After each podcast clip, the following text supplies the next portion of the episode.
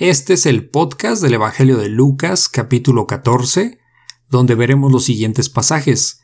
Jesús sana a un hidrópico, los convidados a las bodas, parábola de la gran cena, lo que cuesta seguir a Cristo y por último, cuando la sal pierde su sabor. Hola mis queridos hermanos y amigos, muchas gracias por seguir este estudio bíblico. Yo soy Armando Víctor, periodista de profesión y seguidor de Cristo por la gracia de Dios. Así es que por favor abran su Biblia en el capítulo de hoy y comenzamos. La Biblia expositiva, un podcast donde estudiamos versículo a versículo la palabra de Dios. Sean ustedes bienvenidos. Ok, bueno, vamos a empezar. Lucas capítulo 14, lo que vamos a ver esta noche.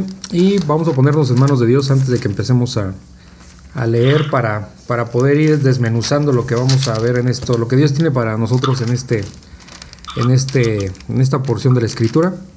Eh, y siempre agradeciendo, Señor, que, a través de tu Espíritu Santo puedas tú eh, instruirnos eh, sabemos que todo proviene de ti, el conocimiento, el arrepentimiento, el llamado, todo lo has hecho tú, Señor, a través de tu Hijo Jesucristo y gracias te damos por ello, porque nosotros somos siervos inútiles, que si no fuera por tu misericordia, pues nosotros no podríamos ni siquiera acercarnos a ti ni entender lo que nos estás diciendo en tu palabra. Te pedimos que tú acrecentes nuestra fe y nos des entendimiento de lo que a continuación vamos a, a leer, Señor, porque tu palabra, pues, tú la inspiraste, salió de tu aliento eh, y es verdad, todo es verdad y, es sabiduría y hay vida eterna en todo esto, Señor. Te pedimos que nos des entendimiento y que tú seas el que nos dirija en este estudio. En el nombre de tu Hijo Jesús te lo pedimos. Amén. Amén. Ok, bueno, pues vamos a empezar. Lucas capítulo 14 y el primer pasaje vamos a leerlo y como siempre nos regresamos a a ver qué está diciendo en cada pasaje, en cada versículo. Jesús sana a un hidrópico.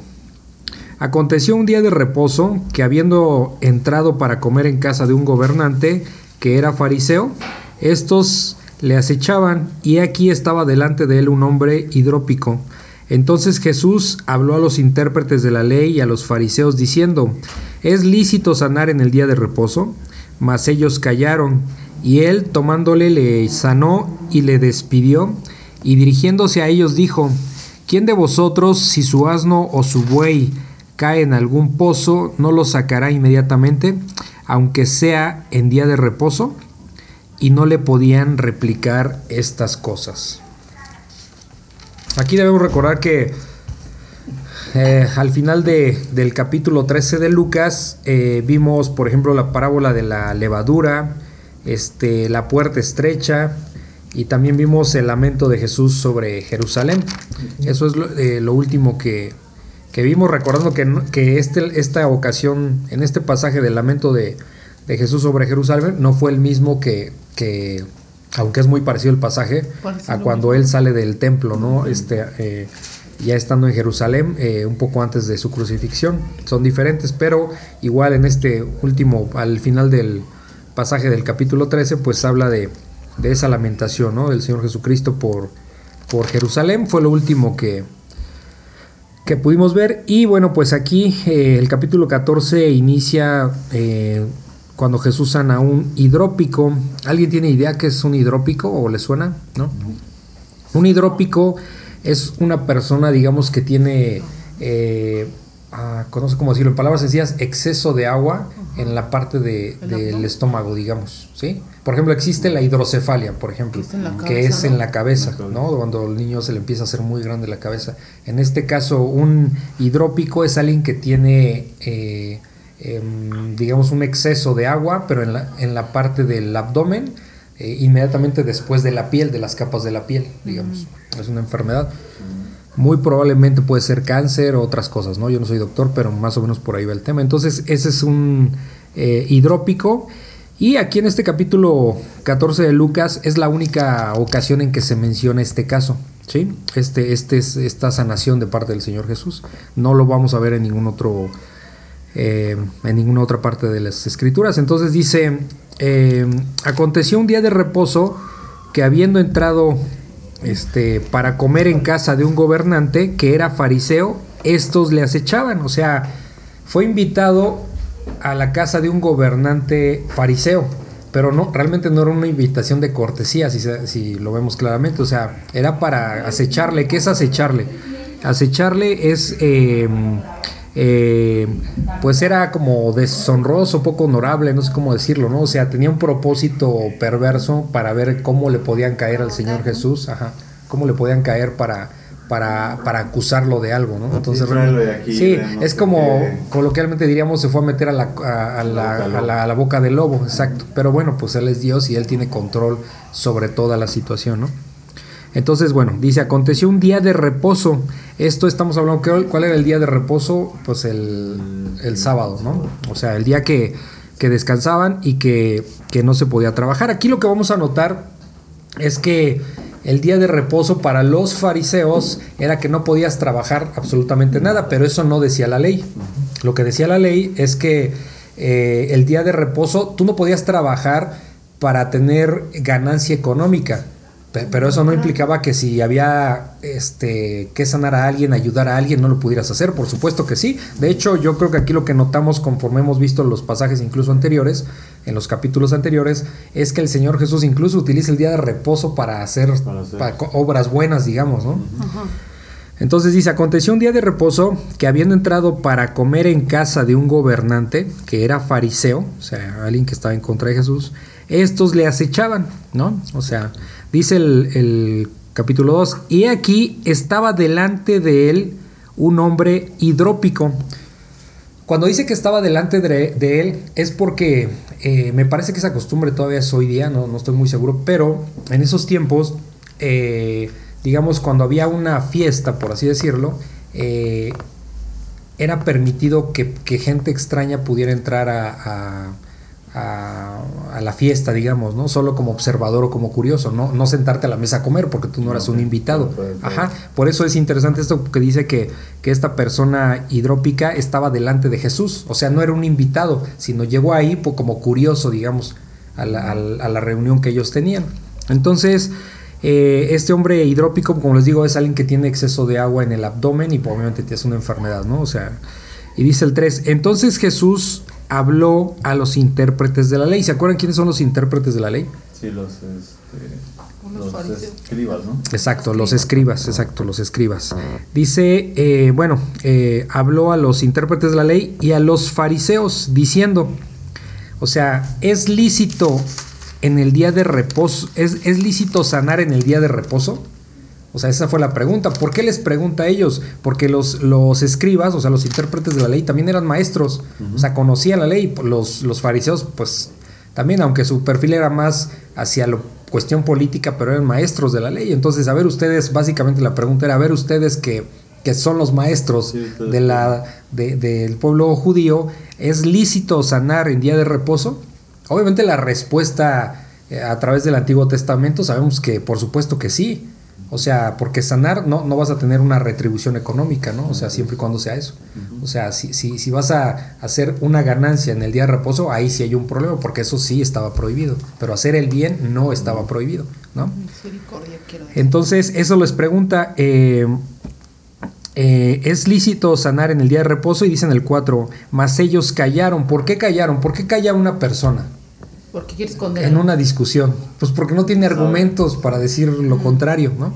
Pues sí, también. Cuando coloquialmente decimos lo dejé callado, ¿no? O alguien dice lo dejó callado. ¿Por qué? Porque no, no tiene argumentos, por eso se quedan callados, porque no hay forma de rebatir. Como cuando los cuestionó que de dónde venía el bautismo de Juan, ¿no? Que decían, si le decimos ah, esto, pues mejor decimos que no sabemos. Sí, no sabemos. Ahí dijeron que no sabían, que no sabían aquí, que se, quedaron callados. Dice, y él, o sea Jesús, mandándole, le sanó o sea, también vemos que no, este, eh, que lo sanó y le despidió. O sea, le dijo, pues bueno, pues ya retírate. ¿Por qué? Porque no, le reitero, porque no era un invitado. O sea, nada más estaba ahí como de curioso dentro del, convivio, vamos a decirlo así, ¿no?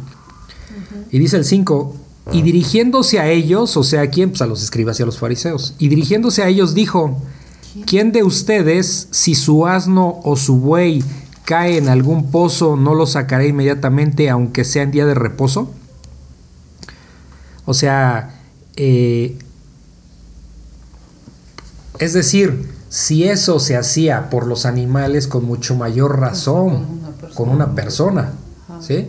O sea, tampoco estaba prohibido sacar del pozo al asno o al buey, pues porque al final no era un trabajo de remuneración, era que necesitaba ayuda del animal, con mucho mayor razón hacer el bien para una persona, ¿sí?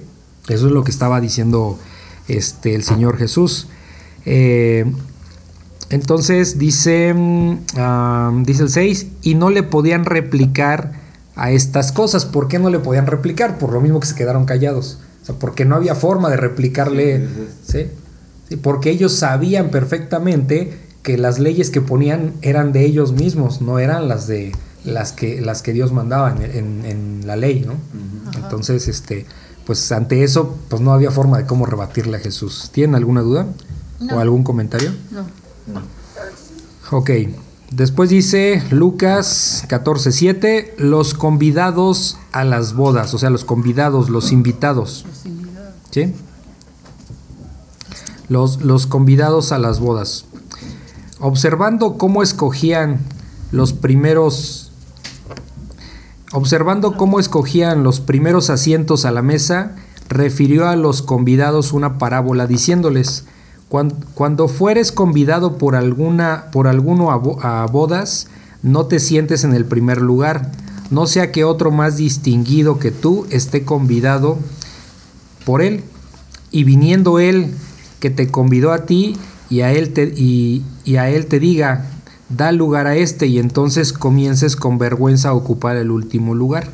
Mas cuando fueres convidado, ve y siéntate en el último lugar, para que cuando venga el que te convidó te diga, amigo, sube más arriba, entonces tendrás gloria delante de los que se sientan contigo a la mesa. Porque cualquiera que se enaltece será humillado, y el que se humilla será enaltecido. Dijo también al que le había convidado, cuando hagas comida o cena, no llames a tus amigos, ni a tus hermanos, ni a tus parientes, ni a vecinos ricos, no sea que ellos a su vez te vuelvan a convidar, y seas recompensado. Mas cuando hagan banquete, llama a los pobres, los mancos, los cojos y los ciegos, y serás bienaventurado, porque ellos no te pueden recompensar, pero te será recompensado en la resurrección de los justos. ¿Qué entienden aquí en este pasaje?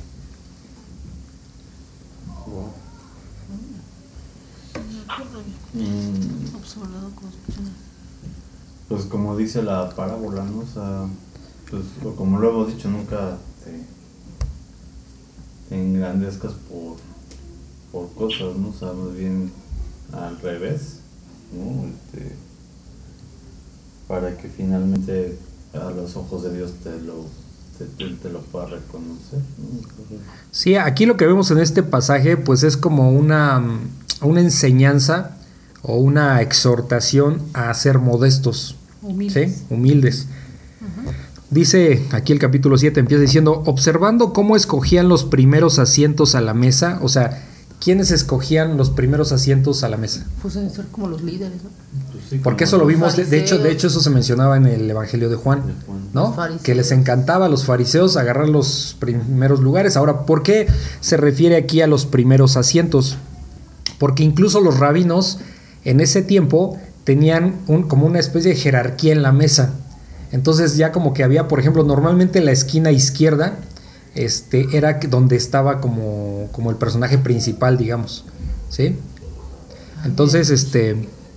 Entonces, eh, eso es lo que estaba pasando aquí. Escogían los primeros asientos. O sea, eh, eh, veían los, los, los los asientos más privilegiados, digamos, ¿no? O sea, había esa jerarquía y era lo que, eh, por eso es lo que estaba observando, observando el Señor Jesucristo, que agarraban los primeros asientos a la mesa. Entonces dice, refirió a los convidados una parábola, o sea, se dirige a los invitados, ahí sí a los invitados, y les dice, a ver, esta es la parábola.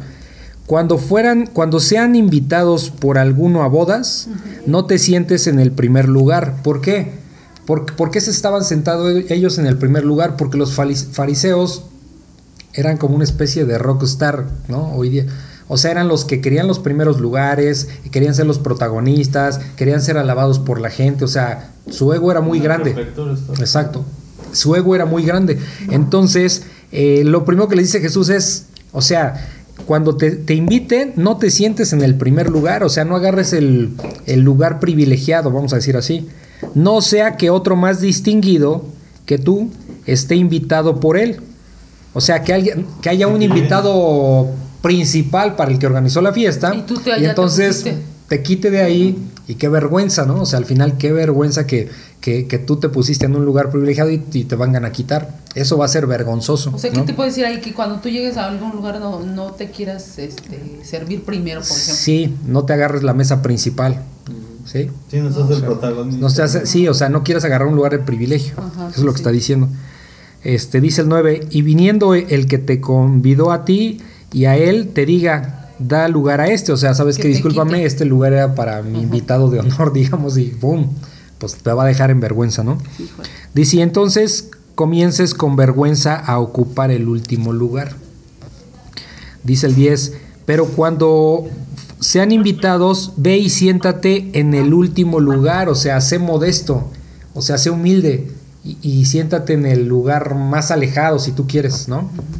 Para que cuando venga el que te invitó, te diga, amigo, sube más arriba, o sea, este, te tú no vas allá, vente para acá porque tú eres mi invitado principal y entonces tendrás, eh, eh, entonces tendrás gloria de- delante de los que se sientan contigo a la mesa, o sea, va a ser a la inversa. Tú, tú fuiste muy humilde, pero te dicen, solo sabes que tú vas acá, o sea, te va a exaltar él, no tú, ¿sí? Ah, Entonces los fariseos se querían exaltar eh, agarrando lo- los primeros, los principales lugares. Y Jesús le dice, no. O sea, o sea, esa es una enseñanza. Ahora, es una enseñanza incluso, eh, en este caso era para ellos como, como incrédulos, porque pues, no reconocían a Jesús, pero también es una, una enseñanza para nosotros como iglesia. O sea, no podemos pensar que porque, mm, por ejemplo, yo soy pastor, entonces yo tengo un privilegio sobre los demás. No, espérate. O sea, o sea, que realmente es más agradable que tú como pastor, como maestro, seas, ma- seas humilde y, la, y, Y y- realmente que te den tu lugar los otros, ¿sí me explico? O Dios te dé tu lugar. ¿sí? Pero no que tú lo Pero no que tú te exaltes. Lo que Dios está buscando aquí es que no nos exaltemos, que no pensemos que somos privilegiados sobre otros hermanos en Cristo, por ejemplo. ¿no? Yo creo que aplica también para todo, ¿no? Porque, por ejemplo... Para todo, sí, por supuesto, para todo. Lo aplica. que, lo que les había comentado, que de pronto eh, dices, bueno, es que yo ya estoy geek, y no porque no lo haga yo, como ya lo he hecho, Sí. Lo sé porque, eh, ah, pues, no sé, mi familiar no está eh, en Cristo, ¿no? Entonces, pues él está mal. Pero de pronto no sabes si él va a reconocer o arrepentirse, ¿sabes? Sí, claro, sí. Y entonces, pues, lo que, lo que les comentaba, de que de pronto dices, oye, es que puede ser que un hijo. Y a lo mejor no te, no, no, no te, este, no te metes, ¿no? De O sea, que él se- no, no, no, no lo juzgas, porque sabe, no sabes si, Él está como más eh, entendido, por decirlo así. si va a ser llamado, o sea, si va a ser llamado, si Sí. va... Sí. Sí, No no es que. Pues Dios es diferente con cada uno, de hecho. Claro. Sí. Aquí eh, en el, en bueno, vemos que dice entonces tendrás gloria delante de los que se sientan contigo a la mesa y dice el 11, porque cualquiera que se enaltece será humillado, ¿sí? O sea, cualquiera que se enaltezca va a ser humillado. Lo que menos debemos mostrar como, como hijos de Dios es pensar que somos mejores que alguien más. ¿sí? Porque al final sabemos que, que si Dios nos ha llamado y nos ha transformado, pues ni siquiera es por mi capacidad. Porque dice que somos siervos inútiles. Entonces, ¿de qué me voy a admirar? Claro. ¿O de qué me voy a enaltecer si ni siquiera yo lo hice? O sea, lo que sé, lo que hago, lo que sea, eh, la, la fe que tenga, pues eso es gracias a Dios, ni siquiera es gracias a mí. Entonces, no- entonces soy un siervo inútil y es lo que me tengo que sentir. ¿sí? Entonces, el ejemplo cuál es? El Señor Jesucristo. Sí. Él siendo Dios, renunció a toda esa parte, Sí. a todos sus privilegios y, y- y vino, dice, como el que servía, no como el que se servía. ¿no?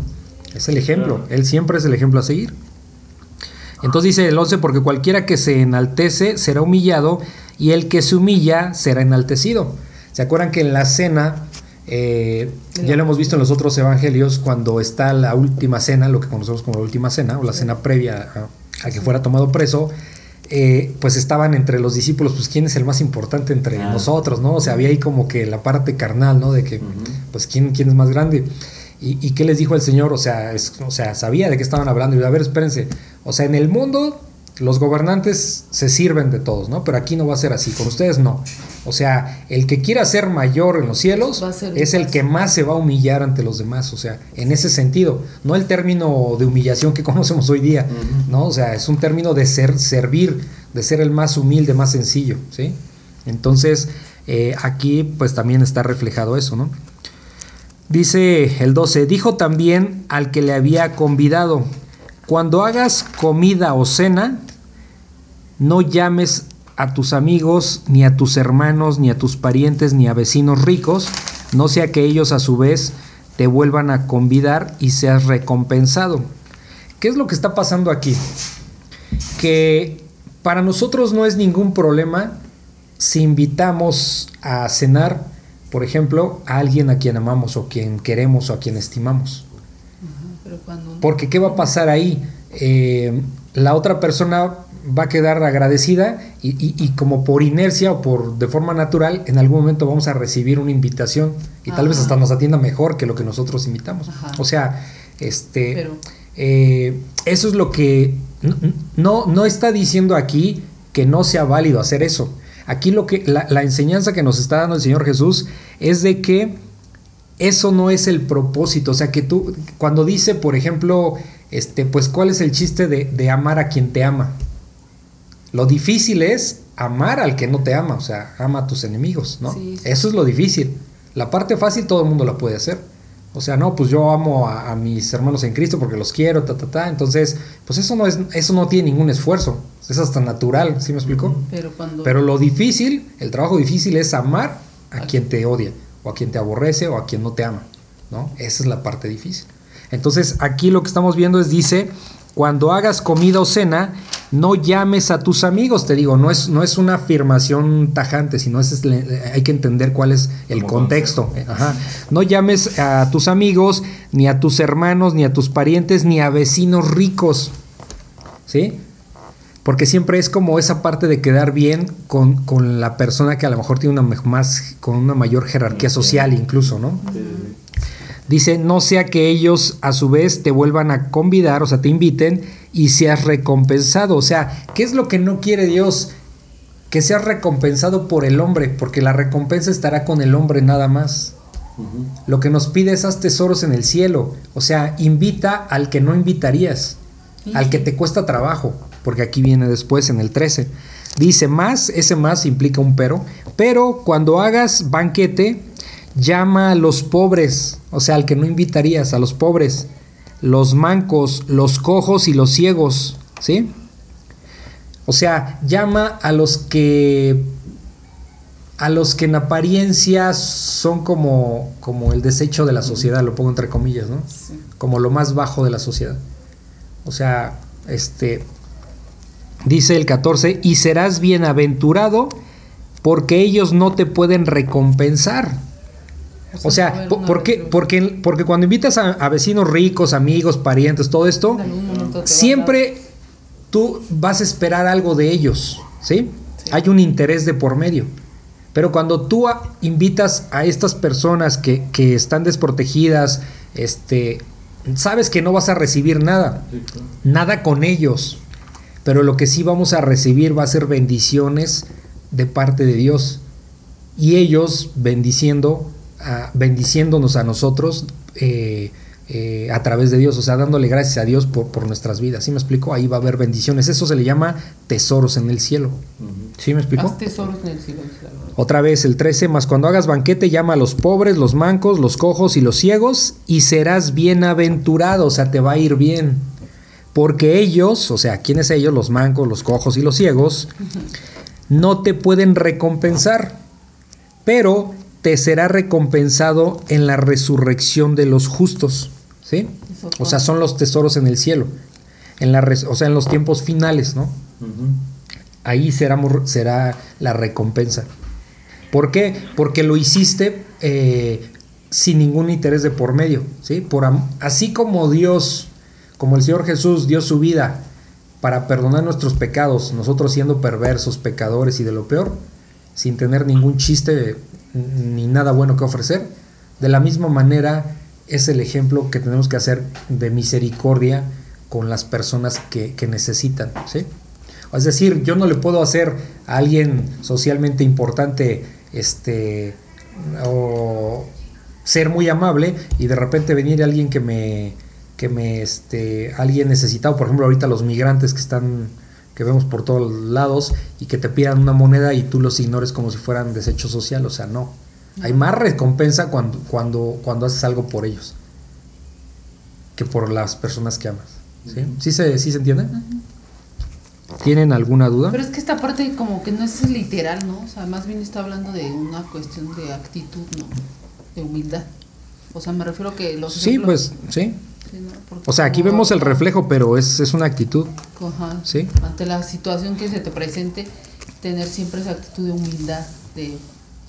Porque no, no, o sea, no van a pasar este tipo de situaciones siempre, ¿no?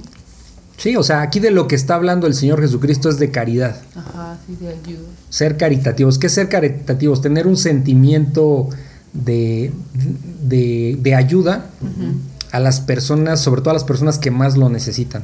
Sí. ¿Sí? Por ejemplo, los huérfanos. Los huérfanos. Las viudas. Las viudas, este, personas necesitadas. los, de, los de la tercera edad, los que están en la calle. O sea, sí hay que tener misericordia, sí hay que, hay que ser caritativos en eso. ¿Por qué? Porque Dios así fue.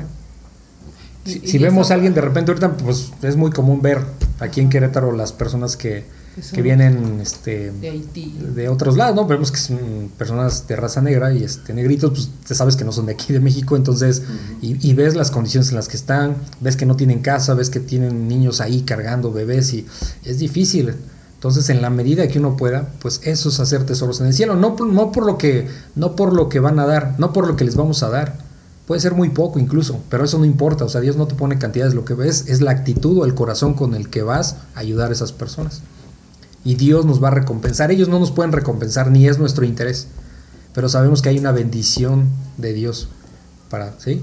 El problema es ser indiferente ante eso y de repente con alguien que te digo socialmente es más importante, entonces ahí sí nosotros somos muy amables, bueno, eso sería hipocresía en los ojos de Dios. ¿Tienen alguna duda? ¿Y cómo dice la Biblia que si te si, si, si puedes ayudar y, y, no lo haces te cuenta como pecado? Sí.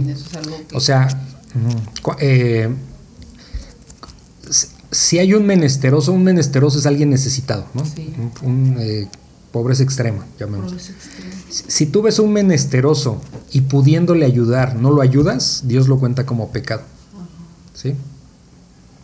O sea, pudiendo ayudar. Porque obviamente, pues imagínate, a veces en cada esquina vemos, o en cada semáforo vemos personas, dijo, no tengo yo como para andar dando tanto dinero, no es mi capacidad, pero, pero no es por falta de corazón, digamos, no es por actitud. Dices, bueno, pues doy lo que puedo. Lo que das lo que puedes, ¿no? No se puede a todo mundo, pues como dice el Señor, los, este, los pobres nunca se van a acabar, ¿no? Entonces, eh, pero, pero, es el corazón que tienes. Por eso dice, cuando, cuando ves a una persona necesitada y pudiendo ayudarla, no la ayudas, te lo cuenta como pecado. Entonces, este, bueno. Después pasamos a Lucas 14:15, que es la parábola de la gran cena. Dice, oyendo esto, uno de los que estaban sentados con él a la mesa le dijo, Bienaventurado el que coma pan en el reino de Dios. Entonces Jesús le dijo, un hombre hizo una gran cena y convidó a muchos, y a la hora de la cena envió a su siervo a decir a los convidados, venid, que ya todo está preparado, y todos a una comenzaron a excusarse. El primero dijo, he comprado una hacienda y necesito ir a verla, te ruego que me excuses. Otro dijo, he comprado cinco yuntas de bueyes y voy a probarlos, te ruego que me excuses. Y otro dijo, acabo de casarme y por tanto no puedo ir. Envuelto el siervo hizo saber estas cosas a su señor. Entonces enojado, el padre de familia dijo a su siervo, ve, ve, pronto por las plazas y las calles de la ciudad y trae acá a los pobres, los mancos, los cojos y los ciegos. Y dijo el siervo, Señor, se ha hecho como mandaste y aún hay lugar. Dijo el Señor al siervo, Ve por los caminos y por los vallados, fuérzalos a entrar para que se llene mi casa, porque os digo que ninguno de aquellos hombres que fueron convidados gustará mi cena. ¿Qué entienden aquí? Esto está fuertísimo. Eh, y aquí ahorita vamos a notar, eh, Dios, eh, el Señor Jesús está evidenciando un comportamiento humano que ahorita vamos a explicar.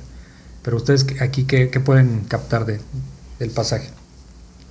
Pues esos a los que les ha llamado también, ¿no? Y no, Y no han o sea, aceptado. prefieren estar en el mundo con 20.000 escudos Ujú, y sí. que, crees que, ¿no? Y, y entonces, pues ahora sí que, pues, el Señor pues trae a todos esos, este, desamparados, ¿no? Tan- Ujú. Ustedes sí, sí me van. Aquí está hablando de que tenemos muchos pretextos, ¿no? Ponemos muchos pretextos. Muchos pretextos. Sí, exacto. Porque algunos testimonios que he visto de gente que te dice que, que ella siempre sintió que Jes- Jesús les llamaba, pero que decía, no, dice, no, o sea, sí se oye bien padre, pero la verdad es que yo no quiero dejar esto. Y así muchas veces le compartieron a ella y este y decía, no, no, es que yo sí, yo quiero seguir en mi vida, o sea, y esto como que es, no, no, esto no es para mí ahorita. Sí. Y aún así, o sea, escuchaba el evangelio y lo escuchaba y decía, no, es que sí, no, esto es muy difícil. Yo, yo lo hice. O sea, yo, por ejemplo, con mi hermana, la que es cristiana, o sea, que nos invitaba, pero de repente era así, ay, es que el lunes no sé qué, y el lunes. Y Te lo juro, yo le llegué a decir, pues que Ophelia no tiene vida o qué es no tiene vida. Sí, o sea, Sí. porque, Sí, pues, todos lo hacemos, ¿no? dices, pues, no, Sí. A mí Sí. esto de estudiar así como constante se me hacía como que imposible. Dice esto, yo no, yo, yo no estoy hecha para eso. O sea, la verdad es que yo cuando Daniel nos dijo que era todos los martes y, y era una cita, todo lo, yo decía, esto como que no es para mí. Yo decía, "Sí". pero pues me dejé llevar y Dios me empezó a jalar, pero yo así como yo, o sea, decía, no, esto como que, ¿cómo crees? O sea, todos los martes, o sea, no, yo decía, me hacía como que algo... Me acuerdo que cuando Posible. una de las ocasiones que venía de México aquí a Querétaro, este, que venía conmigo un chico que les dije que era judío, Ah. que es judío, pues, eh, y su, su abuelo rabino, ¿no? Y él homosexual. El homosexual. Entonces, me acuerdo, fueron como dos horas explicándole, o sea, compartiéndole el evangelio y explicando por qué era pecado la homosexualidad, ¿no? Entonces, él se portó muy amable, igual porque sabía que no era mi interés convencerlo de nada, sino nada más plantearle qué es lo que Dios decía. sí. Y al final me acuerdo, por eso, ahorita que estamos leyendo esto, me acordé. eh, al final lo que me dice, mira, puede ser verdad todo lo que me estás Ah. diciendo, pero yo quiero seguir igual. O sea, quiere seguir con su pecado de homosexualidad. Entonces, es un poco esa parte. Sí. Eh, Dios te puede dar los argumentos, pero pues la necesidad de nosotros como seres humanos es muy grande. Entonces, no quiero, no quiero. Y eso es lo que vamos a desglosar ahorita aquí. Nada más hay que considerar algo en esta parábola de la cena. No es la misma, digo, perdón, este, no es la misma eh, parábola que se da en el capítulo de Mateo 22, donde es este. La cena del Señor. eh, no, no, no, es la parábola de la fiesta de las bodas, Ah, pero en, es- boda. en este caso las bodas del hijo del rey, ¿sí? Entonces no es, la- no es el mismo pasaje para que no se vayan a confundir. Ese, ese, ese pasaje está en Mateo 22, 2 y ahí es donde Es se otra. explica, pero es diferente, ¿ok? Tiene la misma enseñanza, pero hay características diferentes, no vamos a entrar en esos temas ahorita. Entonces dice en el versículo 15, oyendo esto, uno de los que estaban sentados con él a la mesa, o sea, oyendo qué, qué esto, pues lo que acabamos de leer en el, en el capítulo anterior, ¿no? Este, sí, de que, de que pues obviamente eh, será, recompen- será, será recompensado en la resurrección de los justos quien realmente eh, Sí. tenga caridad, misericordia por, por, por los necesitados, ¿no? No tanto por los que amas tú que no está mal, por supuesto, sino aquí estamos hablando de una enseñanza. Dice, oyendo esto, uno de los que estaban sentados con él a la mesa, le dijo, bienaventurado el que coma pan en el reino de Dios, bienaventurado, ¿sí? ¿Por qué? de- No, no sabemos exactamente, aquí obviamente no dice quién era, simplemente era alguien que está ahí junto al Señor Jesús, ni tampoco por qué dijo esta frase. Lo que sí podemos entender es que eh, los judíos pensaban que ellos eran el pueblo de Dios y la salvación solamente estaba en ellos y en los gentiles no. O sea, se sentían privilegiados. Mm. Esa era su actitud. ¿Y que acabamos de ver en el, que en el pasaje anterior? Pues que- que no Tienes que ser humilde. que tienes que ser humilde. O sea, para empezar, eso no depende de ti. O sea, no, no, yo no me puedo sentir salvo y, y menospreciar al que ahorita no lo es, porque yo no No. sé, dice, eh, tengan cuidado de no caer. O el que persevera hasta el fin, ese será salvo. Entonces yo no sé, yo lo que pido al Señor es misericordia de que me mantenga hasta el fin. Sí, ¿sí? sí, sí. Este, porque puede ser que a lo mejor el que ahorita anda perdido sea el que Dios va Por a rescatar los- y mi arrogancia pues me, Los me últimos pierda, serán ¿no? los primeros Ajá, los primeros serán los últimos y los últimos los primeros. Hay una enseñanza de humildad muy O grande Como lo que en todo esto. tú, ¿no? Que igual y está más salvo que yo. O sea, Entonces, eh, los judíos pensaban que ellos pues eran los ganadores, ¿no? Para el cielo. por eso dice que por eso le dijo bienaventurado el que coma pan en el reino de Dios, o sea, pues nos imaginamos una actitud muy soberbia, ¿no? Ahí, Sí, sí, sí. Bienaventurado todo judío, ¿no? Ahí. Dice dice el 16, entonces Jesús le dijo, o sea, un hombre hizo una gran cena, ¿sí? O sea, un hombre, Dios, ¿no? Hizo una gran cena y, e invitó a muchos, o sea, no a pocos, a muchos. Dice el 17. porque es para todos. Ajá, Y a la hora de la cena envió a su siervo a decir a los invitados, vengan, que ya todo está preparado. ¿Sí? Esto de los, de los convidados, o sea, los invitados, está hablando, eh, está hablando de los judíos. Los judíos. Básicamente está hablando de los judíos. ¿Por qué dice que ya todo está preparado? Porque en el Antiguo Testamento todo apuntaba al Mesías, a Jesucristo. ¿Por qué ya todo está preparado? Pues porque ya lo tienen ahí enfrente ellos. ¿Sí? O sea, en Jesucristo se cumplen todas esas profecías del Antiguo Testamento del Mesías. Cuando empezamos a ver una por una, todas se cumplen. Entonces dice, ya todo está preparado. Y les dijo a los invitados, vengan, ya todo está preparado. O sea, vengan, ya aquí está el Mesías, el del que se habla en el Antiguo Testamento. Y este envió a su siervo es Jesús, ¿verdad? ¿Mandé? Este envió a su siervo es Jesús. Eh, pu- puede ser, puede ser un mensajero, puede ser un, un este Profeta. un profeta, ¿sí me explicó? O sea, depende del, del tiempo en el que venimos, pero bueno, los profetas pues, son siervos de Dios, ¿no? O sea, vienen anunciando, ¿no? ¿Quiénes anunciaban eh, los mensajes de Dios? Pues los, los, Profetas. los profetas, ¿no? Puede ser eso, sí, también. En este caso, nosotros, hoy día, nosotros somos los siervos. Cuando vamos y le compartimos a una persona, somos siervos de Dios anunciando las buenas nuevas del Señor Jesucristo. No somos profetas, pero somos quienes anunciamos las buenas nuevas, ¿no? O sea, el Evangelio, ¿no? Entonces, eh, pues les dice a los invitados, vengan, que ya todo está preparado, ¿sí? ¿Por qué? Porque ya está el Mesías. Dice el 18, y todos a una comenzaron a excusarse, o sea, todos. Si se fijan aquí no dice algunos, todos, Todo. todos. No hay vuelta.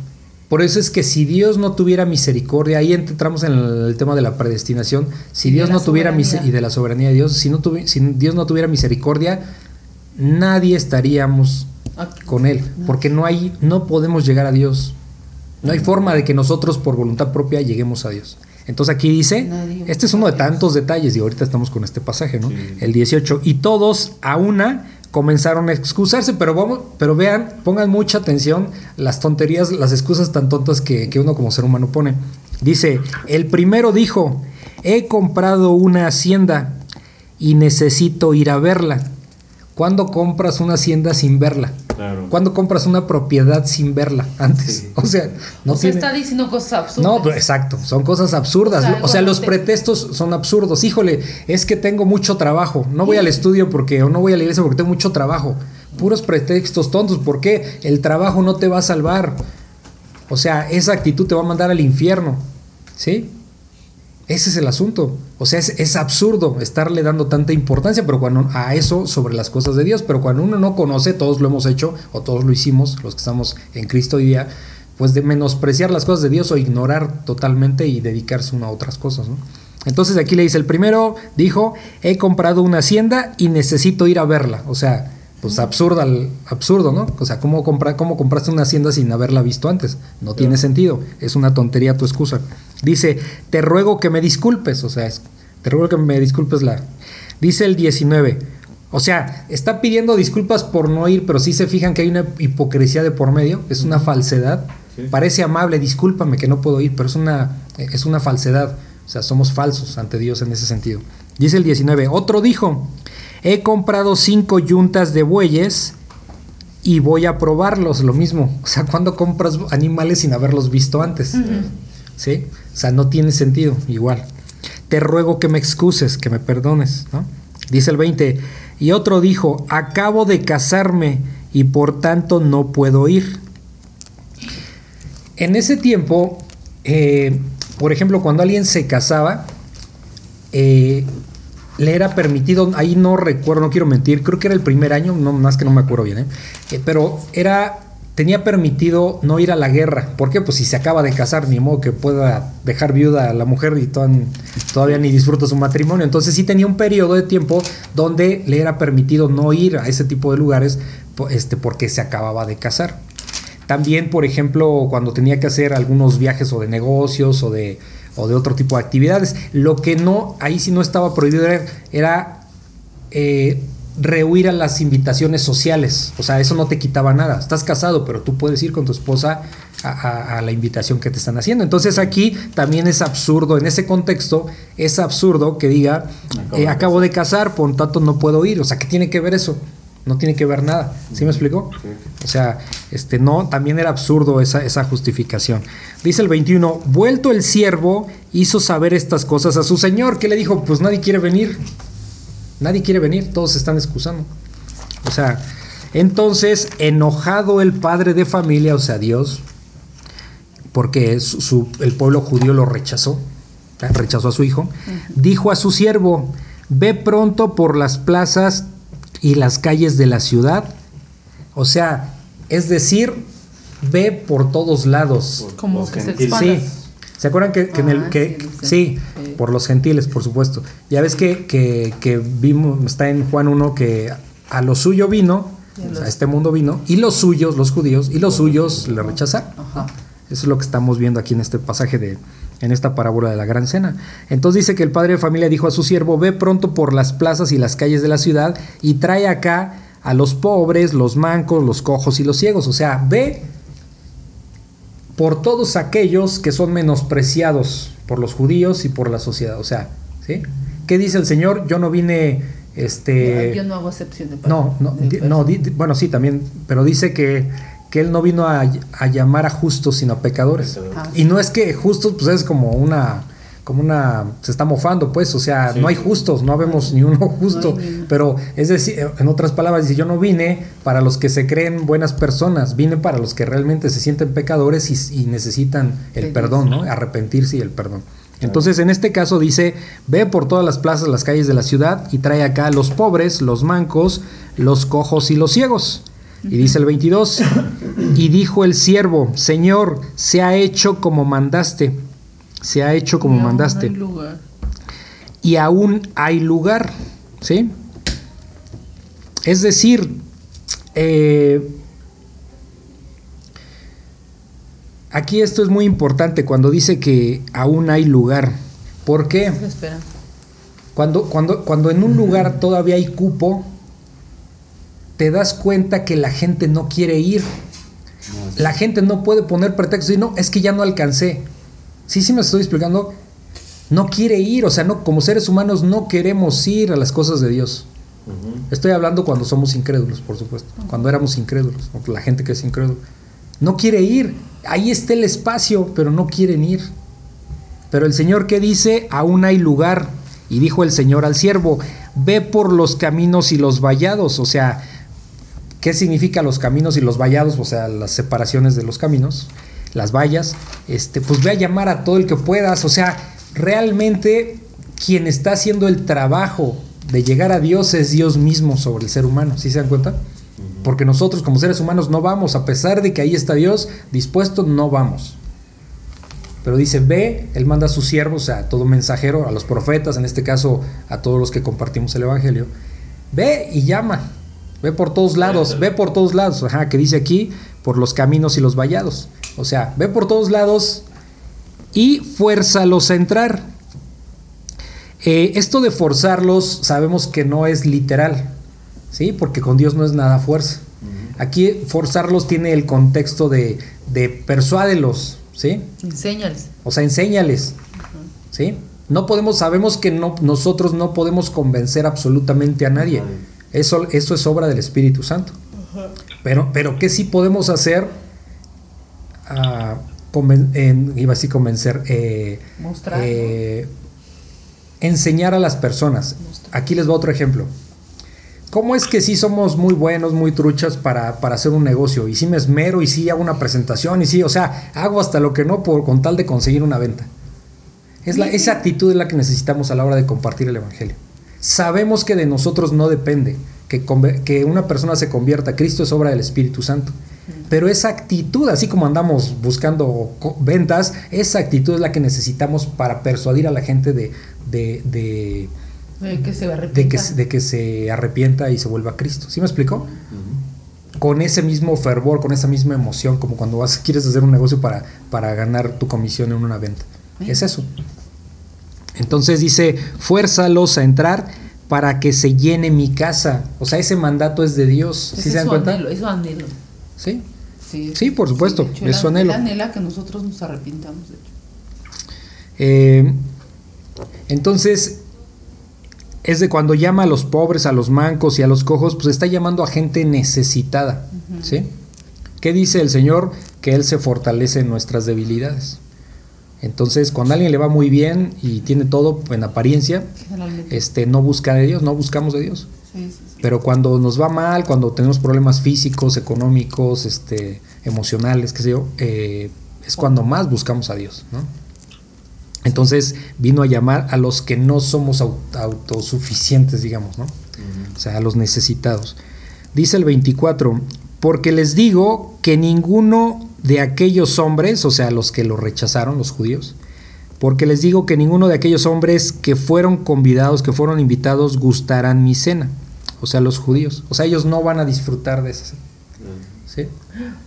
Eh, no quiere decir que no vaya a haber salvos, esto ya es algo todavía más adelantado. O sea, después de, la, de los siete años de tribulación, vendrá el. eh. Dios les dará arrepentimiento a muchos judíos. Dice que cuando entre la plenitud de los, de los gentiles, entonces este, vendrá la- el arrepentimiento para los judíos. Entonces, eh, es algo. Pero eso Fuerte. lo dice la Biblia, no sé dónde, pero dice que Dios ¿Qué? les pondrá el arrepentimiento. Sí, sí, sí, sí. Así, o sea, igual que lo hizo con nosotros, o sea, es, lo va a hacer con su pueblo. sí. ¿Tienen alguna duda de este pasaje? No. Ok, dice lo que cuesta seguir a Cristo. Grandes multitudes iban con él y volviéndose les dijo, si alguno viene a mí y no aborrece su, a su padre y madre y mujer e hijos y hermanos y hermanas y aún también su propia vida, no puede ser mi discípulo. Y el que no lleva su cruz y viene en pos de mí, no puede ser mi discípulo. Porque ¿quién de vosotros, queriendo edificar una torre, no se sienta primero y calcula los gastos a ver si tiene lo que necesita para acabarla? No sea que después que haya puesto el cimiento y no pueda acabarla, todos los que lo vean comiencen a hacer burla de él, diciendo, este hombre comenzó a edificar y no pudo acabar, o qué rey al marchar a la guerra contra otro rey no se sienta primero y considera si puede hacer frente con diez mil al que viene contra él con veinte mil, y si no puede, cuando el otro está todavía lejos, le envía una embajada y le pide condiciones de paz. Así pues, cualquiera de vosotros que no renuncia a todo lo que posee, no puede ser mi discípulo. ¿Qué entienden ustedes? Pues que- Lo que hablábamos hace ratito, ¿no? Este, ¿no? Entonces, tienes que renunciar a ti y a todo tu...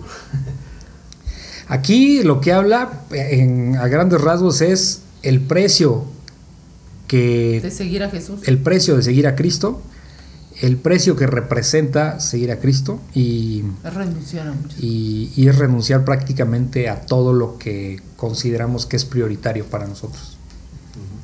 Y Eso no quiere decir que, que no haya que poner atención en nuestra familia y todo esto, pero, pero en primer lugar siempre tiene que estar Dios. Y aquí va a explicar por qué. Dice, empieza diciendo, grandes multitudes iban con él. Eso lo vimos en todos los evangelios y hemos entendido que, que, que la multitud no, no implicaba eh, Que que fueran fueran. creyentes, ¿no? Exacto. O sea, ya sabemos que iban por lo que iban a recibir de Jesús, no por lo que él era. Entonces dice, grandes multitudes, o sea, a Jesús lo seguía mucha gente. Iban con él y volviéndose les dijo, o sea, como que dijo, a ver, hay un mensaje para ustedes, para la multitud, ojo, era para la multitud, porque primero le va a hablar a la multitud y después vamos a ver que le va a hablar a los discípulos en este mismo pasaje. Entonces, primero es la multitud. Y dice, e iban con él y volviéndose les dijo, si alguno viene a mí y no aborrece a su padre, ¿qué significa eh, Aborrecer. aborrecer? Aquí parece que Es que es- hay que entender el contexto correcto porque siempre tratamos de analizar el pasaje a nuestro tiempo actual. Aquí el con- el- la palabra aborrecer no implica odiar, No, no. sino es que en un criterio, vamos a decirlo así, de mm, en un criterio de elección, en un criterio de prioridad, primero está Dios antes que, Que que, la madre, que el padre, que la mujer o que los hijos. ¿sí? Es lo que está diciendo. No está diciendo el Señor Jesús que odies a, a tu familia de ninguna manera. Sí, por eso dice aún también su propia vida. ¿no? Ajá, exacto. Entonces, ese es el término aborrecer. Dice, dice, grandes multitudes iban con él y volviéndose les dijo, si alguno viene a mí y no aborrece a su padre y madre y mujer e hijos y hermanos y hermanas y aún también su propia vida, ¿qué es? ¿A qué se refiere con su propia vida? Nuestros propios deseos, nuestros deseos personales, nuestros deseos en la carne. Si no, si no acabamos con eso, dice, no pueden ser mis discípulos, ¿sí? Entonces, eh, dice que hemos visto en otros pasajes que dice que todo el que ama padre y madre e hijos no es digno de mí, dices. ¿Por qué? porque son tu prioridad. Cuando de repente, eh, por ejemplo, me- mm, a lo largo de estos años hemos escuchado, por ejemplo, una hermana, no me acuerdo quién fue, pero sí me acuerdo del caso, que es, ella era creyente, su esposo no, se hizo ella creyente, Dios la hizo creyente. ¿Qué? Y, y no, no. Y el esposo no le gustaba que fuera a la iglesia. Ah, Entonces, si, a- si ama más a su marido, ¿quién va, a- ¿quién va a controlar todo? ¿Dios en su vida o el marido? no, pues El marido. el marido. ¿Y, y qué implica eso? Perdición, la vida eterna, perder la vida eterna. O sea, estamos hablando aquí de algo tan serio como es la salvación, ¿no? Algo tan serio y tan delicado. Entonces no es poca cosa, este, y por eso el Señor pone primero es Dios, antes que hasta, antes que hasta tu propia vida. Sí. Porque cuando uno obedece a Dios, vemos claramente que empieza a haber como en cascada bendiciones sobre todos los demás, sobre los que nos rodean, sobre nuestra familia, sobre la esposa, sobre los hijos, ¿no? Y si no, pues también. Entonces, este, y dice que no podemos, no, si nosotros no aborrecemos a todo el entorno familiar, pues no podemos ser sus discípulos. ¿Por qué? Porque siempre va a haber al- alguien que, que nos inculque otras cosas que no son las de Dios.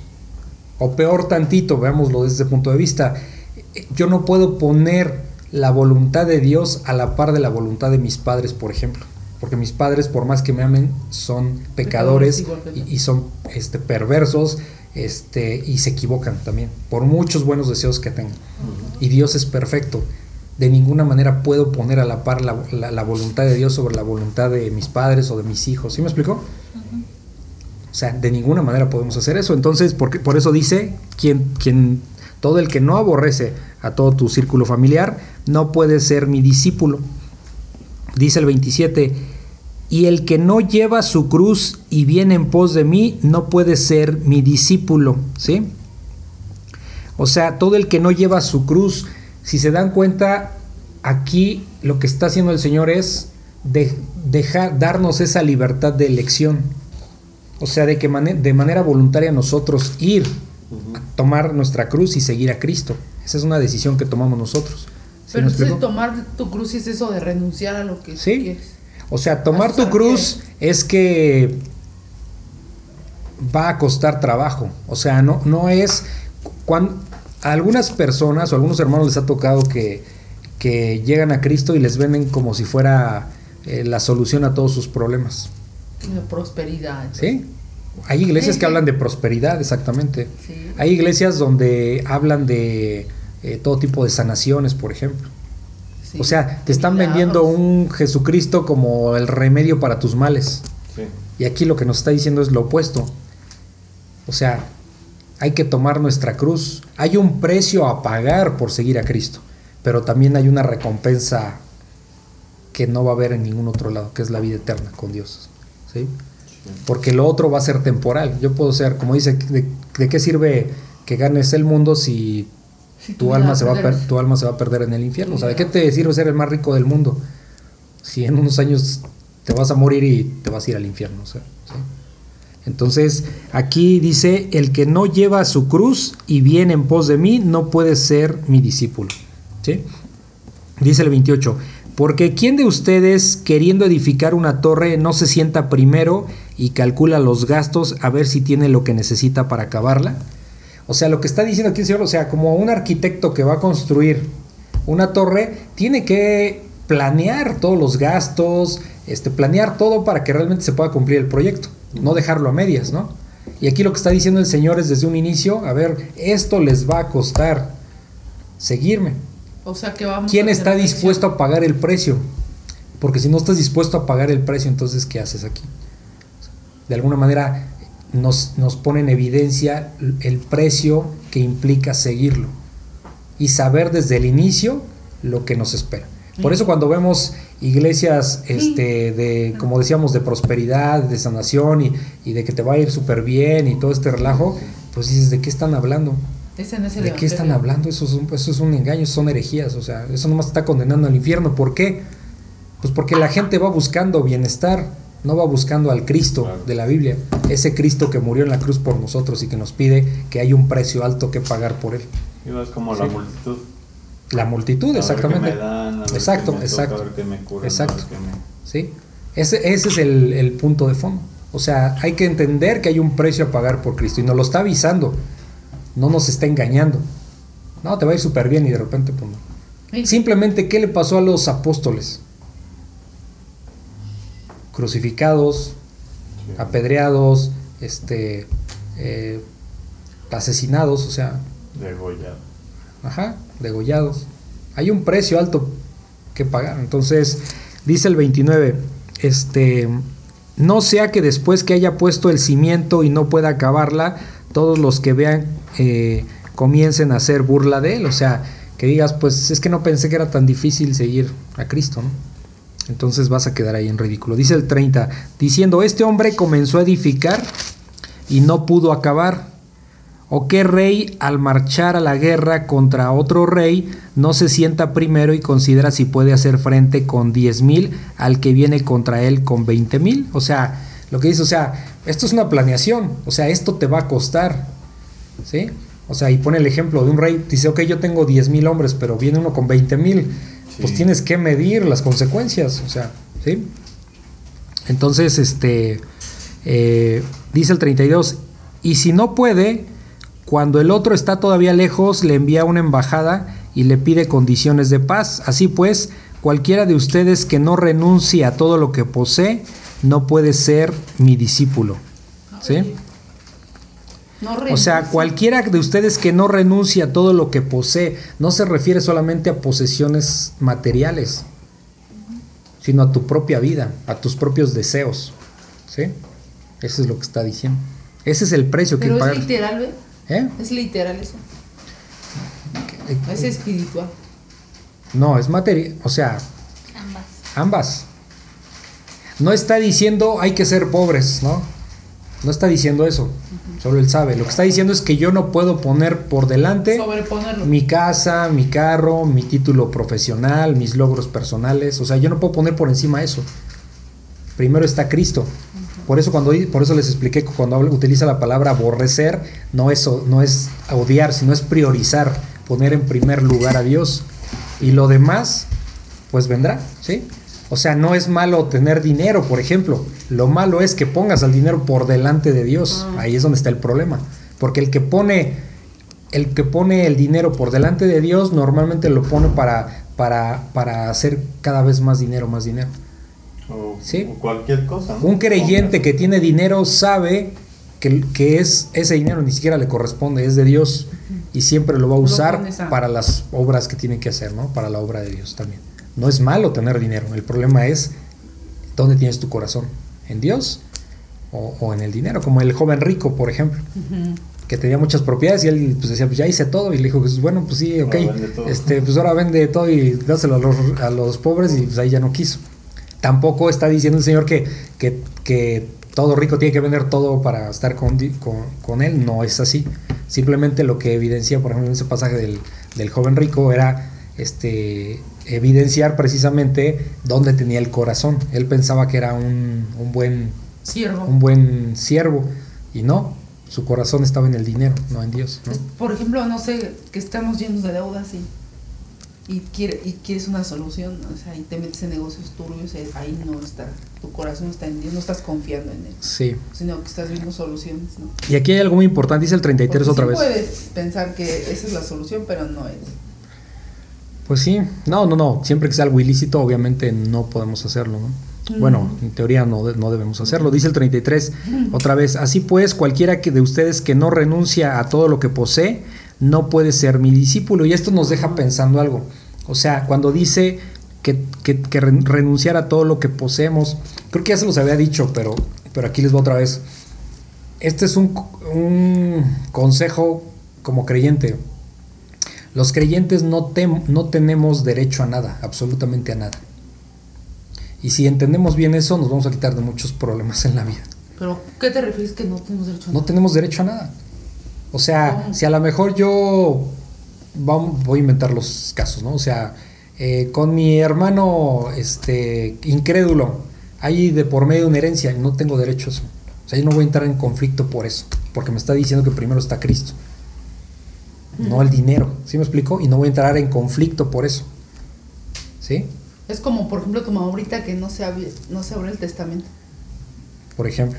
No se abre su No testamento. sí, o sea, eh, sabe que Co- sí. co- cosas cotidianas como, como a lo mejor en, en la Ciudad de México, en Querétaro no creo que se dé tanto, en la Ciudad de México sí, se te avientan para meterte ¿no? a un carril, se te Aquí avientan, también. pues que pasen, no voy a aventarme igual, o sea, no tengo derecho, ¿sí me explico? Eso, Que te eso es de, porque está diciendo que el que no renuncia a todo no es digno de él. Entonces, les voy a poner un ejemplo. Cuando yo las... al- eh, hubo un tiempo que por el tráfico yo utilizaba el camión, por ejemplo, en la Ciudad de México. Me quedaba muy fácil para ir al negocio. Entonces, yo me sub, siempre, luego me tocaba subirme donde no había gente. Iba sentado, pero yo iba en la cabeza, pues mm, me siento hasta que alguien venga y tenga que darle el asiento. ¿Por qué? Porque si llegaba un señor, un adulto mayor, o una señora, o una embarazada, o, o ¿sí? o, o una, o simplemente una señora que traía cargando muchas cosas, pues me paraba. Yo sabía que no tenía derecho al asiento, pues. ¿Por qué? Porque antes que yo, pues es el otro. ¿Sí me explico? Entonces, si entendemos claramente eso de que un cristiano no tiene derecho de nada, este, nos vamos a ahorrar muchos problemas. Ay, es que me, me hizo el feo, ¿no? O sea, no me saludó. Ni modo, pues ¿qué hacemos? O sea, no me voy a molestar, ¿sí? O sea, ¿sí me explico? Más bien tienes que orar por eso. Sí, exacto. Entonces no sé si se entiende, o Pues sea, no tenemos derecho a nada, no exijamos nada. Misericordia quiere Jesús. No exijamos nada, porque ya vimos que dice no te pongas en los primeros lugares, o sea, ponte en el último para que seas exaltado, ¿no? Cuando te pongan adelante. Entonces, este, yo recuerdo hace muchos años que unos 15 años de una prima y mi tío un- pues, invitó a toda la familia, ¿no? Pues. Y este, y toda la familia se quejó después porque a todos nos puso como, como en las, como en las, este, en las mesas más alejadas y a sus amigos, a sus cuates los puso en las principales. O sea, y la familia se hizo, se, se sintió ofendida, ¿no? Entonces, es eso, o sea, bueno, pues, estamos hablando de gente incrédula, ¿no? Sí, incrédulos. claro. Pero, pero como, como creyentes no tengo derechos, o sea, no me puedo sentir mal si alguien me invita, por muy amigos que seamos, y me deja hasta el último. Pues ni modo, eso es lo que me toca y agradezco la invitación. No tengo derecho a exigir más allá de eso. ¿Sí me explico? Es fuerte eso. Pero eso les va a quitar de muchos... Por eso renuncié a mis millones. Ay, ay, Armando también, si era así como la gallinita de, de huevos de oro, ya, te, ya se le olvidó. Entonces, eh, Luego me platicaban, no, hombre, los negocios, y no, hombre, este chavo va a ser rico. Yo, aquí me quedé. entonces ese es el consejo, nunca lo olviden. El Pues sí. Un cristiano, un verdadero creyente no tiene derecho a nada. ¿Sale?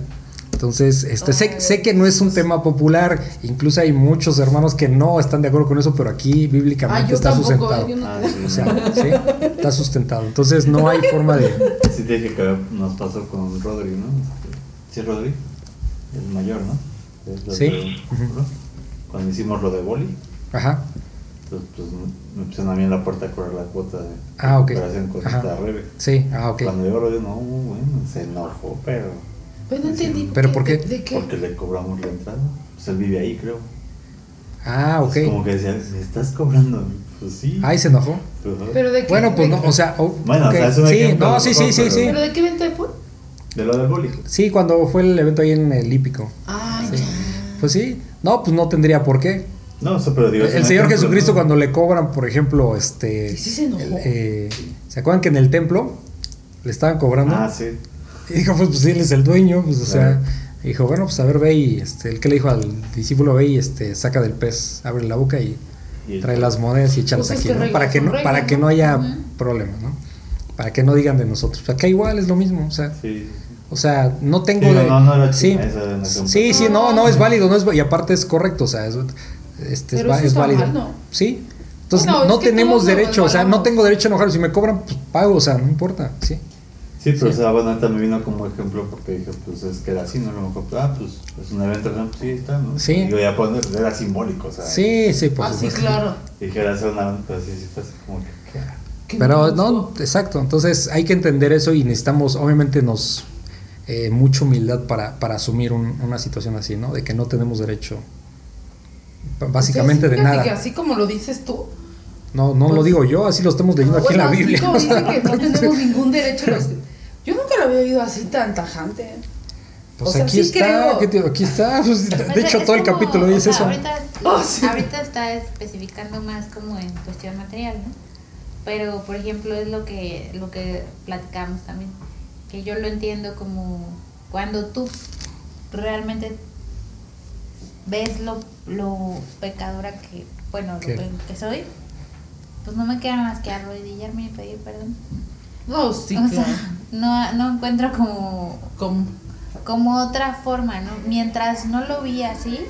No, pues. pues yo era así de, ay, yo mala, pues, pero si merezco, este, No, muchas pues cosas, más, ¿no? Merezco esto y lo Pues merezco más, pero esa palabra merecer, a mi, en mi diccionario está, bye, Pues Bye. digo, no nos vamos tan lejos, ¿no? no o sea, merezco nada. si, si vemos, si vemos al Señor Jesús siendo quien era cuando llegó a ver, A exigir algo. a mí no me hables así. Sí, ¿no? Todo eso al contrario. No, entonces, no, no. entonces, más bien nos vino a enseñar. O sea, Sí. pues miren, yo también me metí en un cuerpo de carne y si se puede, nada más. Si se puede, exactamente. Ajá, o sea, Sí, eh, sí, sí. Les vine a poner el ejemplo para que no digan. pues, Y Sí. sin Sí, embargo, eso no te quita tu responsabilidad de trabajar, ¿no? O sea, de, ser tra- un trabajador. Ah, no, O Sí. sea, eso siempre lo vas a tener, pero ya quitas como esa parte de. No sé. Sí. Fíjense que una vez hubo un problema con un- una estafa como que hicieron de unos, departam- de unos departamentos hace muchísimos años que dimos dinero. Ah, Y este, y me acuerdo que yo fui con el- los abogados, yo era el que más movido estaba, éramos como cinco creo los que habíamos demandado porque pues, se, así que se volaron el dinero básicamente, pero ubicamos a la persona. Se le demandó y todo, yo era el que estaba movido, iba con los licenciados y, y ta, ta, todo el proceso, ¿no? Y al final cuando nos regresan, nos regresaron como la mitad, una parte de todos yo fui el que recibió menos. Imagínense mi enojo de que como si yo fui el que anduve movido aquí y de todos yo fui el que menos recibí. Entonces es eso, yo no era un- obviamente un incrédulo, ¿no? Entonces es esa parte. Si hoy pasara algo así, pues simplemente, pues está bien, o sea, eso me tocó, se acabó. o sea, ya, no tengo derecho a estar exigiendo. Y aún así es difícil todo eso. Estando pues, en la carne, esa, pues es que. Sí. Quieres que no te el pensamiento. Sí. Cuando Mira, hoy me pasó que, hoy- o sea, no me han pagado. O sea, hoy es tres. Ah, Entonces, tres. Hoy es tres. Sí. Y yo así de, o sea, mi jefe no se apareció en todo el día. Y yo dije, no, o sea, ya me mandó hasta el lunes. Hasta el lunes. Y entonces estaba muy molesta, ¿no? O sea, digo, me queda claro que aunque me esfuerce, todo el tiempo así, de mañana a noche, ¿dónde está mi retribución? ¿Dónde está mi pago? Sí. ¿Sabes? O sea, ¿por qué? Sí. Eso me, que de veras me causa mucha frustración, Frustración. porque digo, a ver, o sea, no he fallado, estoy, y esto va allí en la computadora y digo, tengo un chorro de trabajo, lo tengo que hacer todo, pero ¿por qué? Sí. Digo, por mil problemas, pero es como esa ofu- ofuscación, ¿no? Sí. Que de pronto entras así como en, este, en... ¿no? Pues sí, digo, si sabemos que Dios está en control de todo, pues necesitamos ahí como más serenidad. Por eso dice eh, que hay que renunciar hasta a uno mismo, hasta nuestra propia vida. ¿Qué está diciendo? Pues a todos tus deseos. Hasta todos tus deseos. Entonces, se pues dice Laura que yo digo, no digo yo. O sea, aquí lo dice la palabra, hay que renunciar a todo. Un cristiano no tiene derecho a nada, ese es el punto. Lo que venga es ganancia, básicamente, si lo vemos de esa manera, ¿no? Sí, sí, sí. Ok. Bueno, y por último dice cuando la sal pierde su sabor. Lucas, son dos, son dos versículos. Lucas 34. Cuando la sal pierde su sabor. Buena es la sal, mas si la sal se hiciere insípida, ¿con qué se sazonará? Ni para la tierra ni para el muladar es útil. La arrojan fuera. El que tiene oídos para oír, oiga. ¿De qué habla aquí? Ay. Bueno, pues yo siento que aquí habla de cuando somos cristianos como de apariencia y que realmente tibios. tibios, como que no más Miren, la, la sal, eh, normalmente aquí, por ejemplo, dice, buena es la sal, se refiere a un creyente genuino. Ajá. ¿Sí? Por ejemplo, hay varios pasajes, como por ejemplo en Marcos 9:49, que dice, todos serán salados con fuego. ¿Sí? O sea, probados, o sea, este, puestos a prueba, ¿no? Eh, en Marcos 9:50 dice, tened sal en vosotros mismos, refiriéndose a la palabra de Dios. ¿Sí me explico? O sea, la sal es como la palabra. Sí, un verdadero creyente. ¿sí? O sea, dice, por ejemplo, Mateo, hasta recabé aquí, busqué los versículos, Mateo 5, 17, vosotros sois la sal de la tierra. Sí, o sea, los ¿sí? O sea, cristianos. somos un creyente con la palabra de Dios en nosotros. ¿sí? Entonces aquí cuando dice buena es la sal, o sea, un creyente genuino, es decir, un creyente que tiene la palabra de Dios en él, que tiene la verdad en él, porque Dios así se lo ha permitido. Buena es la sal, pero si la sal se hiciera insípida, o sea, pero si un creyente no está atento a la palabra de Dios y la deja, de vez en cuando la revisa, ¿sí? No practica la verdad, que es toda la voluntad de Dios. Esa es la, sería la sal insípida. ¿Con qué se sazonará? ¿Sí? ¿A qué nos sabe la, una sopa insípida, por ejemplo? Una sopa sin, Sin sal. sal, sin sal. Pues desabrido, sabe feo, ¿no? Entonces nosotros, Buen Dios nos ha puesto aquí como la sal de este mundo, es decir, este, predicar su evangelio. Eso, eso, eso es, eh, esa es como la analogía, digamos. Porque dice en el 35, ni para la tierra ni para el muladar es útil. O sea, eh, la arrojan fuera. O sea, un creyente o un supuesto creyente que no va a la palabra de Dios, que no es instruido con la palabra de Dios, pues entonces no sirve para nada. ¿Mandé? Que no la comparte, pues entonces pues, mm, está todo desabrido, digamos, ¿no? O sea, no, no hay, no está la sal en él, pues. No es un creyente verdadero. La palabra no habita en él, no mora en él. Entonces, ¿para qué sirve? Pues dice que, que ni para la tierra ni para el muladar es útil, o sea, no sirve para nada, básicamente. Dice, él, la arrojan fuera, ¿sí? El que tiene oídos para oír, oiga. Entonces, básicamente es eso. un- un- la sal es un creyente genuino que tiene la palabra y que sazona al mundo, vamos a decirlo así, o sea, Que con la palabra de Dios. ¿sí? Cuando, cuando nosotros agarramos un salero con una sopa desabrida, agarramos un salero y le echamos sal a la sopa, la sopa cambia, ¿no? O sea, se vuelve agradable. Nosotros tenemos la palabra de Dios. Mucha gente está necesitada de la palabra de Dios. Ya vimos en unos pasajes atrás que dice que la mies es mucha y Los obreros pocos. O sea, la- hay mucha necesidad de Dios en este mundo. Entonces necesitamos este, Compartir. compartir esa palabra para sazonar este mundo. Ese, esa sería como la analogía, ¿no? ¿Tienen alguna duda? Amigos. ¿No? Ok, bueno, pues aquí la vamos a dejar. Ya es el final del capítulo 14. Y bendito Padre Señor, eh, esta noche pues te agradecemos todas tus instrucciones. Es muy clara tu palabra. Eh, tú eres el Dios Todopoderoso y a través de tu Hijo Jesucristo tenemos eh, perdón de pecados, Señor. Eh, a través de tu Hijo Jesucristo podemos conocerte. Él es quien nos instruye. Y Señor, pues tú eres primero que todas las cosas para nosotros como creyentes. Eh, antes que nuestra familia, antes que nuestros deseos personales, pues primero estás tú, Señor, y nuestra vida gira en torno a tu voluntad. Ayúdanos a que cada vez sea mejor. Sabemos que somos pecadores, que no somos perfectos, solo tu Hijo Jesucristo lo es. Y es una batalla constante con la carne por la que atravesamos día con día. Señor, ayúdanos, ten misericordia de nosotros, perdona nuestros pecados y, y, danos más fe, Señor, para que nosotros con denuedo, con autoridad, podamos predicar tu evangelio, seamos sal en este mundo, para que realmente más almas puedan llegar a ti y se cumpla tu, tu plan perfecto, Señor. Gracias te damos en el nombre de ti, Hijo Jesús. Amén. Amén. Si consideras que este podcast puede ser de bendición para alguien más, te pido de favor que se lo compartas y también en tus redes sociales para que la palabra de Dios se siga cumpliendo. Si lo deseas me puedes contactar al correo labibliaexpositiva.gmail.com o por WhatsApp en el link que está en la descripción. Muchas gracias y bendiciones.